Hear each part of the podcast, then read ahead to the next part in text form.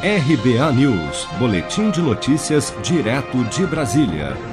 Visivelmente feliz na manhã desta segunda-feira, o presidente Jair Bolsonaro voltou a dizer a apoiadores, na porta da residência oficial em Brasília, que está conversando com lideranças do Congresso sobre a possibilidade de implementar o voto impresso nas próximas eleições em 2022.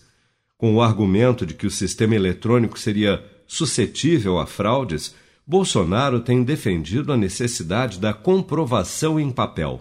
Na visão do presidente, o povo quer a mudança. Já estou conversando. E não teve com, nenhum voto. Já estou conversando com a liderança do parlamento. Quem decide o voto impresso somos nós, executivo, Sim. e o parlamento. Certo. Okay? Ai, que ótimo. Ponto final. Neste domingo, manifestantes se reuniram na esplanada dos ministérios em Brasília para pedir o voto impresso e o assunto vem ganhando força entre os apoiadores do presidente nas redes sociais e também entre deputados bolsonaristas.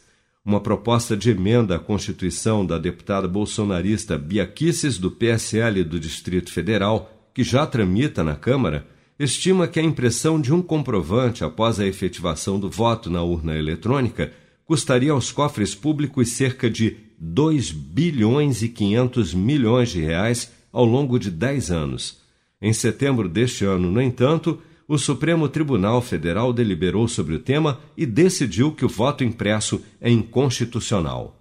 Seja para conquistar sonhos ou estar seguro em caso de imprevistos, conte com a poupança do Sicredi. A gente trabalha para cuidar de você, da sua família e proteger as suas conquistas. Se puder, comece a poupar hoje mesmo. Procure a agência Sicredi mais próxima e abra sua poupança. Sicredi, gente que coopera cresce com produção de Bárbara Couto, de Brasília, Flávio Carpes.